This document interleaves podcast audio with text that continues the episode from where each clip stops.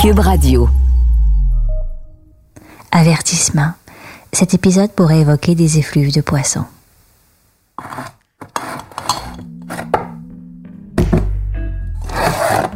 Bienvenue à Garde-Manger, un balado sur l'histoire cachée des aliments.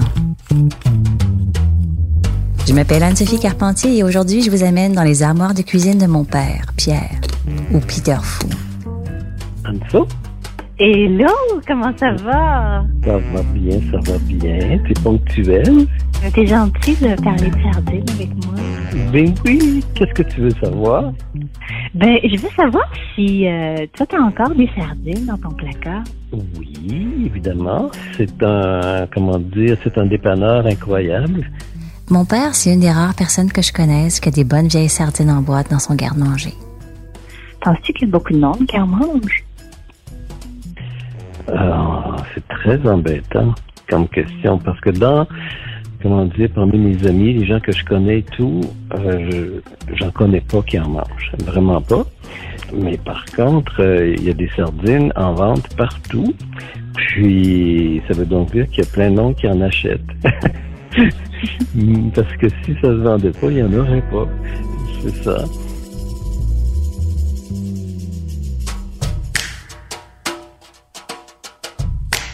Selon une étude sur l'empreinte écologique de la consommation de fruits de mer, l'équipe du professeur Daniel Pauly à l'Université de la Colombie-Britannique rapporte que les petits poissons comme la sardine, les anchois, les harengs ou les maquereaux, ça compterait pour environ 37% de la pêche qui sort des océans. Et que l'humain, on n'en mangerait qu'une très infime partie. En fait, il y aurait 75% des petits poissons pêchés dans le monde qui seraient transformés soit en moulées ou en huile pour nourrir le bétail, qui seraient aussi utilisés dans les fermes de saumon ou de poulet, ou bien encore comme appât pour attraper des plus gros poissons. C'est dommage parce que manger davantage de petits poissons, ben, ce serait mieux pour l'environnement que de manger des gros poissons, selon la même étude. Mais je Mais, sais euh, pas si tu as, si as déjà mangé une boîte de sardines au complet toute seule, mais c'est très, très nutritif. Il faut presque être deux pour manger une boîte de sardines. Et d'après mon père, ben, c'est pas parce qu'ils sont petits qu'ils sont pas nutritifs. C'est nutritif, rapidement. Là. Tu sens ton réflexe de satiété assez vite. Ouais. C'est que ça fonctionne, c'est vraiment ça. Ça fonctionne. La sardine, c'est en effet bourré de bonnes protéines. C'est considéré comme un poisson riche en acides gras oméga 3. Et c'est maintenant unanimement accepté chez les chercheurs. La consommation de poissons gras, ben, ça aurait des effets sur la diminution du risque cardiovasculaire. Bref, la sardine, c'est vraiment bon pour la santé. Et en plus, la sardine en conserve, c'est pas cher. Ça coûte environ de 2 à 5 dollars en moyenne, dépendamment de la marque ou de la qualité. Alors, c'est pas étonnant que ce soit devenu, depuis les années 50, la conserve à avoir dans ses armoires en cas de besoin. Mon père. Parce que moi, dans mon enfance, euh, j'ai toujours vu des boîtes de sardines chez mes grands-parents. Puis mes oncles mangeaient toutes des sardines aussi euh, euh, dans- quand ils allaient travailler dans leur boîte à lunch et tout. C'était tellement pratique, ça n'avait pas de bon sens. Parce qu'à l'époque, il y avait comme une petite clé en métal qui était collée euh, sur le dessous de la boîte de sardines. Puis tu pouvais, avec cette petite clé de métal-là, ouvrir ta boîte de sardines sans aucun problème, sans risquer de te couper non plus, puis tu peux manger tes sardines directement de la boîte. Ça, c'est pratique. C'est vraiment génial. Tout à fait, c'est révolutionnaire en fait, là, Ouais, quand tu y penses. Parce que la boîte de conserve en fer blanc, ça a d'abord été une innovation technique sans précédent dans l'histoire de la conservation des aliments. Mais ce qui est encore plus surprenant, c'est que la sardine, ça n'a pas toujours été un produit abordable. C'était au contraire considéré comme un aliment haut de gamme à la fin du 19e siècle. Que- Toi, est-ce que tu savais que, en fait, les sardines en conserve à l'huile, c'était comme considéré comme un produit de luxe, c'était considéré comme le nec plus ultra chez les bourgeois, les aristocrates, euh, les classes sociales aisées au 19e siècle. C'était vraiment comme la bouffe des gens euh, qui allaient dans les hôtels chics, dans les grands restaurants. oui. Ah, oui. Ouais. Ouais. Est-ce que tu savais Ah. ça? Ça, je savais pas. Pour comprendre pourquoi, je me suis mise sur le téléphone. Oui, bonjour. Oui, bonjour Michel, comment allez-vous? Je vais bien, je suis prêt. J'ai pu discuter avec Michel Lambert, qui a écrit cinq volumes de l'histoire de la cuisine familiale au Québec. Ça veut dire 5000 pages dans le fond de recherche, là. Intense. C'est presque encyclopédique, vous trouvez pas? C'est euh, c'est ce que les gens disent, oui. Moi, c'était pas mon intention pour le départ, mais euh, Je dirais que c'est à la mesure de ma passion pour la cuisine. Et puis pendant des années, il s'est déplacé aux quatre coins du Québec avec sa femme pour poursuivre ses recherches et mener des entrevues avec des personnes âgées sur notre patrimoine alimentaire. Quand on parle de sardines ici au Québec, il faut d'abord mettre les choses au clair. Euh, ce, que les, ce que les Québécois appellent des sardines, c'est justement les sardines en canne.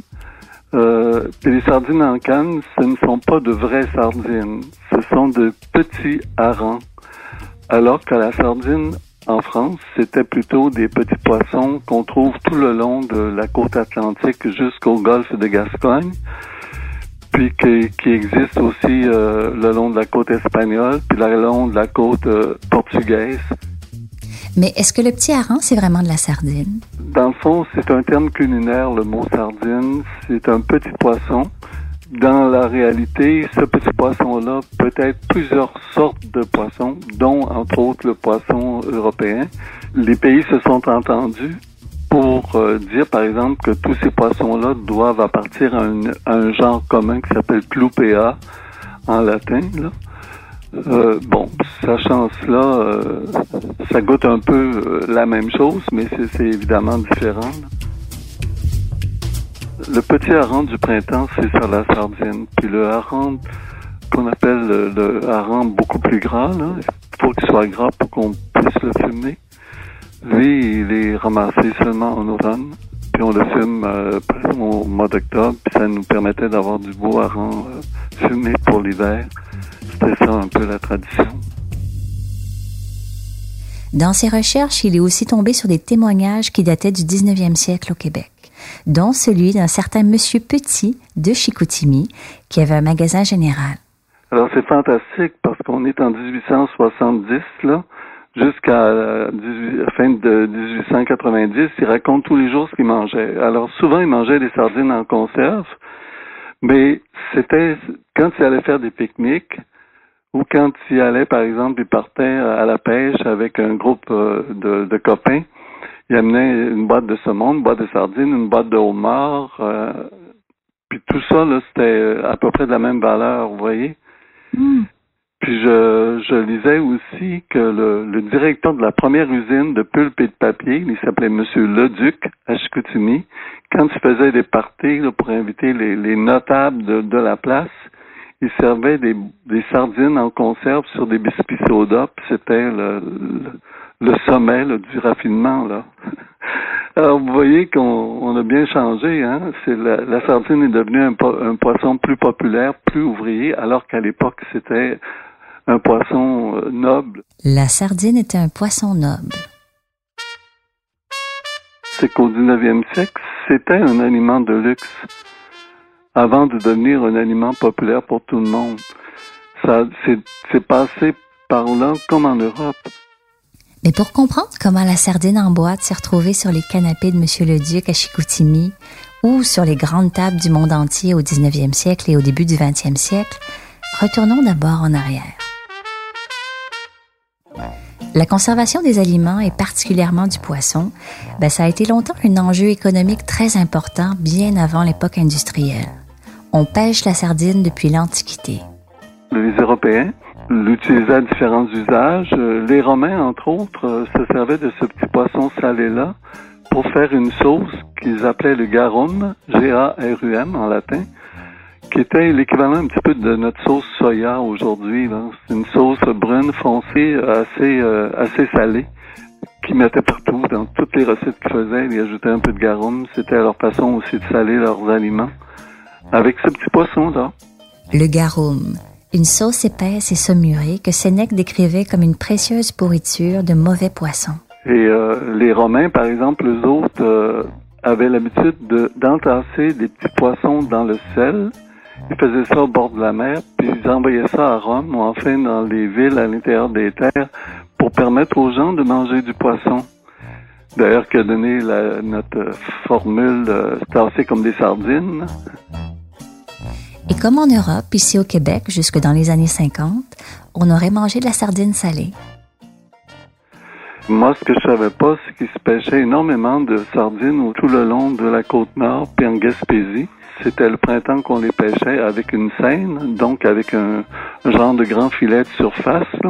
Ça permettait de ramasser de très grandes quantités de, sardines ou petits harengs. Au Québec, c'était des petits harengs qu'on mettait dans le sel, puis qu'on gardait pendant l'hiver dans des corps, espèce de barils de bois. On faisait tout simplement euh, dessaler le, poisson, puis on en mangeait même cru avec des pommes de terre euh, bouillies. Alors pour vous dire que donc euh, ça se faisait encore dans les années 50 de manger de la sardine salée là, chez nous.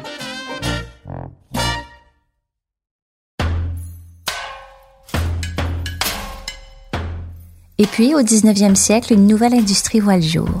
Vers 1810, c'est le début des conserveries sur la côte atlantique en France. La première conserverie de poissons serait installée à Nantes en 1824. Michel Lambert encore. La boîte elle-même avait été créée en Angleterre et en Hollande à peu près en même temps, autour de 1820, donc juste quelques années avant. Le Monsieur Moulin a donc créé cette première conserve, puis là l'idée s'est répandue dans tous les pays européens, puis elle a traversé aussi évidemment de ce côté-ci. Euh, en Amérique, on s'est mis à faire la même chose, à mettre des sardines en conserve, y compris au Canada. Y compris au Canada. Mais ça, on y reviendra dans un moment. En Europe, la nouvelle industrie des conserveries vise en premier lieu les milieux maritimes et militaires pour garantir la survie d'un équipage ou assurer la diversification de l'alimentation à bord. La denrée est rapidement exportée vers les colonies et la sardine est le premier poisson et pendant longtemps le seul poisson qui fait l'objet de la mise en conserve. Il faut attendre près de 40 ans après l'invention de la boîte en fer blanc pour voir apparaître les premiers ouvre-boîtes. En attendant, les gens se débrouillent avec des couteaux, des limes à métaux, des marteaux ou bien encore des fers à souder. Et puis enfin, c'est Arsène Soupiquet, en France, des sardines sous piquet, qui existent toujours, qui lance en 1904 la célèbre boîte à sardines Jockey Club. À l'époque, c'était révolutionnaire à cause de sa forme rectangulaire, mais aussi à cause de son système d'ouverture qui s'enroule le long d'une clé. Le procédé de la clé à sardines va être ensuite adopté par toute l'industrie de la conserverie. Mais ce qui arrive ensuite, c'est très surprenant. La bourgeoisie s'approprie progressivement les sardines en conserve en les mangeant pendant des régates ou des pique-niques. Deux nouvelles activités sociales qui commencent à se développer à cette époque-là. C'est que la conserve, ça se transporte tellement bien pendant un pique-nique. Mais aussi, on s'est rapidement aperçu qu'avec le temps, le goût était loin de se détériorer. Au contraire, il devenait encore meilleur. Avec le temps, les sardines devenaient encore plus confites et moelleuses dans leur petit écrin de fer blanc. Rapidement, à cause de leur goût, les conserves de sardines à l'huile d'olive sont devenues un produit très apprécié et très recherché. La production est presque entièrement vouée à l'exportation et au plus fort de son développement en France, c'était le dixième produit le plus exporté en valeur, tout type de production confondue. La compétition entre les conserveries était forte et les compagnies faisaient tout ce qu'elles pouvaient pour créer des jolis emballages. Par exemple, en 1920, Benjamin Rabier, le créateur du dessin de la vache qui rit, se fait demander de créer une affiche qui est encore célèbre maintenant. Sur l'affiche, on voit une sardine dessinée, habillée en complet trois pièces, qui lève son chapeau haute forme en présentant ses salutations distinguées. La sardine s'était distinguée. Michel Lambert. En fait, c'est un produit nouveau et euh, tout ce qui est nouveau, euh, qui est rare aussi, euh, est recherché par les gens qui pouvaient se le payer parce que ce qui est nouveau et rare, en général, ça coûte plus cher. Et à l'époque, le poisson, euh, le poisson euh, que tout le monde mangeait, c'était le poisson qu'on pêchait soi-même ou le, le poisson qu'on achetait euh, au marché. Alors avoir un produit comme ça qui est préparé en conserve, ça devient un poisson luxueux dans le fond.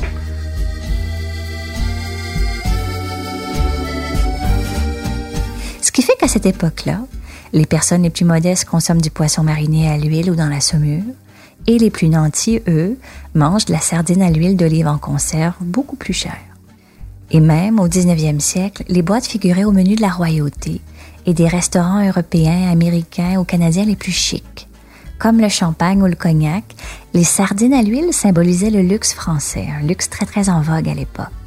Et tout comme ces produits de luxe français-là, leur prix d'achat était très élevé c'est très français aussi comme approche, dans la mesure où on, donne des classes sociales aux aliments, si vous voulez. Alors, il y a des aliments nobles, puis des aliments euh, cheap, des aliments populaires. Euh, bon, ça a toujours existé, ça. Mais comment expliquer que malgré l'industrialisation de la conserve de sardines, le prix d'achat soit resté si élevé? Habituellement, les prix baisseraient. Mais c'est qu'à l'époque, les méthodes de production demandaient beaucoup de main-d'œuvre. À la main, on coupait la tête des sardines fraîchement pêchées, on enlevait les viscères, on parait les poissons, on les grillait dans l'huile avant de les mettre en boîte. Leur queue aussi était coupée au ciseau par souci d'esthétique. Mais aussi, l'étanchéité de la boîte de conserve était garantie par une soudure qui était elle aussi faite à la main. Tout ça pour dire que toutes ces étapes-là nécessitaient énormément de main-d'œuvre. On ajoute aussi à ça le prix de l'huile d'olive de qualité. On dit même que l'huile d'olive de la conserve valait beaucoup plus que la denrée elle-même. Ce qui explique pourquoi on tassait autant les sardines dans la conserve, pour ajouter le moins d'huile possible. Encore une fois, on les tassait comme des sardines. Jusqu'à la Première Guerre mondiale. Mais comment ça se fait que l'industrie sardinière s'est effondrée à ce moment-là? En France, il y a plusieurs raisons qui expliquent le déclin de l'industrie. La première et la plus évidente, c'est la disparition des sardines des côtes atlantiques françaises. La surpêche aurait joué un rôle important, mais pas seulement. Puis c'est encore nébuleux maintenant de savoir ce qui a causé l'extinction des bandes sardines sur la côte atlantique entre les deux guerres mondiales. Malgré qu'il n'y ait plus de sardines sur leur côte, les Français poursuivent quand même la production en important des sardines méditerranéennes, une autre espèce de sardine qui arrivait congelée à la conserverie. Mais là, le processus de congélation-décongélation, ça altérait considérablement le goût du produit final. Ce qui fait en sorte que la noblesse et la bourgeoisie ont cessé d'acheter des sardines à l'huile, ce qui a provoqué l'effondrement des exportations. Avant les années 1960, on dénombrait à peu près 250 conserveries sur les côtes atlantiques françaises. Il en resterait aujourd'hui à peu près une douzaine. Mais aussi, parallèlement à ça, ce qui s'est passé, c'est que les conserves commencent à être produites à moindre coût un peu partout, avec des types d'huile moins chers, par exemple. Et à partir des années 60 et 70, elle devient un produit populaire mangé par les étudiants et les travailleurs. Mais ici, au Québec, est-ce qu'on a déjà eu des conserveries? Michel Lambert. Ben, en fait, il y a eu des, des conserveries euh, un peu partout, tout le long de la côte nord, puis en Gaspésie, euh, pour les sardines, comme il y en avait aussi beaucoup pour le saumon, puis beaucoup pour le homard. Alors, euh, ça a été ça jusqu'à peu près dans les années 50. Donc, on peut dire de de la fin du 19e siècle jusque dans les années 50, il y avait plein de petites conserveries locales. Et puis ensuite, ce qui s'est passé, c'est que des plus gros joueurs ont voulu racheter les plus petits. C'est à un moment donné euh, des marchands, entre autres des marchands écossais, qui se sont mis à vouloir racheter des des, des petites compagnies, puis euh, pour en même temps les éliminer, puis euh, grossir, puis de sorte que ça finit par être le Nouveau-Brunswick qui, qui, a pris le contrôle des, des, sardines en conserve, la compagnie en fait que tout le monde connaît. La marque du Nouveau-Brunswick, c'est la compagnie Brunswick. Puis cette compagnie-là, euh, même aujourd'hui, achète des sardines, non pas simplement du, du Nouveau-Brunswick, elle achète des sardines qui sont pêchées même au Québec, un peu partout. Là. ces sardines-là sont envoyées à la compagnie, à la seule compagnie qui les fait, qui est bien équipée pour ça maintenant. Pour en savoir un peu plus sur ce qui se passe en ce moment à propos de la sardine au Québec, j'ai téléphoné à Sébastien Jalbert, qui a démarré il y a trois ans environ la conserverie. Ça, c'est une entreprise d'importation de sardines en conserve. Est-ce que vous êtes en contact même avec des conserveries ici au Canada? Racontez-nous un ben, peu. Euh, Sa compagnie est basée à Montréal, mais ses sardines viennent du Portugal. À ma connaissance, il n'y a pas de, de, conserverie québécoise qui produisent euh, de la sardine. Euh, puis aussi, si on la produisait, euh, on produit pas d'huile d'olive. Donc, il y, a, plusieurs embûches. Puis une conserverie, ça coûte énormément d'argent à, partir. C'est des millions de dollars euh, commencer ça, un, projet comme ça. Donc, c'est un, ça serait un beau projet futur peut-être. Mais comment ça se fait alors que Sébastien Jalbert se soit lancé dans l'importation de sardines en canne? Parce que c'est loin d'être l'aliment le plus populaire en ville. En fait, c'est ce que je pensais. Donc, euh, j'étais en vacances, tout simplement, puis je suis allé au Portugal. Puis euh, dans certains bars là-bas, ils servent les conserves avec une coupe de vin blanc, conserve de sardines. Et euh, il y a aussi des magasins qui sont uniquement destinés à la vente de conserves. Je trouvais que c'était une super bonne idée, donc j'ai décidé d'en importer un peu pour moi, mes amis. j'ai passé le permis. Finalement, j'ai été un peu victime de mon succès, je dirais. Parce que ces sardines du Portugal seraient des conserves haut de gamme. Des sardines à l'huile à l'ancienne, c'est-à-dire des sardines travaillées fraîches et manuellement, avec des processus de fabrication similaires à ceux utilisés avant la Première Guerre mondiale. Ce qui explique que le prix de vente soit relativement élevé, 5 dollars. Mais Sébastien raconte que ça n'a pas été si simple que ça de défaire les préjugés des Québécois sur la sardine. Une poissonnerie qui me commandait une semaine, il, m'appelle puis il me dit Ah, euh, j'aurais besoin de deux caisses de sardines à l'huile d'olive. Donc, je lui amène. Semaine suivante, même chose. Il me dit, c'est pour un client. Je dis, ouais, mais là, c'est 18 conserves par caisse. Je dis, 36 conserves une semaine, 36 conserves la deuxième semaine. Je dis, waouh, il doit, il doit avoir beaucoup d'amis. Puis il me dit, ah non, non, c'est pour son chat. Waouh! Mais oui, il m'a dit, euh, je me souviens plus du nom du chat, mais il trouvait ça drôle, le poissonnier. Il dit, un, de tes meilleurs clients, c'est un chat. c'est l'insulte. L'insulte suprême pour euh, autant de travail. Mais est-ce que ça change? Ah oui, énormément. Je vais vous dire, je pense que j'ai commencé il y a trois ans et demi, quatre ans, et euh, je devais avoir 80% de gens euh, très rébarbatifs, euh, qui étaient vraiment pas intéressés, pas du tout même, à mes produits. Puis aujourd'hui, je pense que c'est 60-70% des gens qui sont à tout le monde prêts à essayer. Je pense que le, les voyages en Europe et euh, l'entrée dans les bars à vin de la conserve à Montréal, il y a de plus en plus de bars à vin qui servent des conserves. En tout cas, personnellement, je pense que ça a aidé, ça m'a beaucoup aidé euh, à faire connaître mon produit, puis aussi à briser les mythes un peu. Les sardines luxueuses sont de retour et les siennes sont vendues dans les épiceries spécialisées et comme leurs ancêtres, elles sont aussi servies dans les bons restaurants. Découvrir le luxe et le goût unique d'une conserve de sardines haut de gamme à l'huile d'olive. C'est peut-être ça que vous aurez en tête la prochaine fois que vous allez organiser un apéro avec des amis. Ou bien encore, peut-être que vous penserez simplement à ouvrir la canne de sardines qui traîne dans le fond de votre armoire depuis un petit bout de temps. Ou bien, peut-être que vous songerez à acheter des petits poissons plutôt que des gros à votre prochaine visite à la poissonnerie. Peut-être même que vous choisirez du petit hareng du Québec.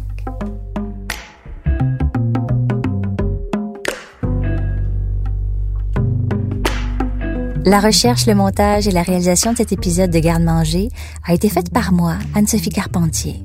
Un grand merci à mon équipe pour leur soutien, Étienne Roy, Bastien Gagnon La France et Philippe Séguin. Une production Cube Radio.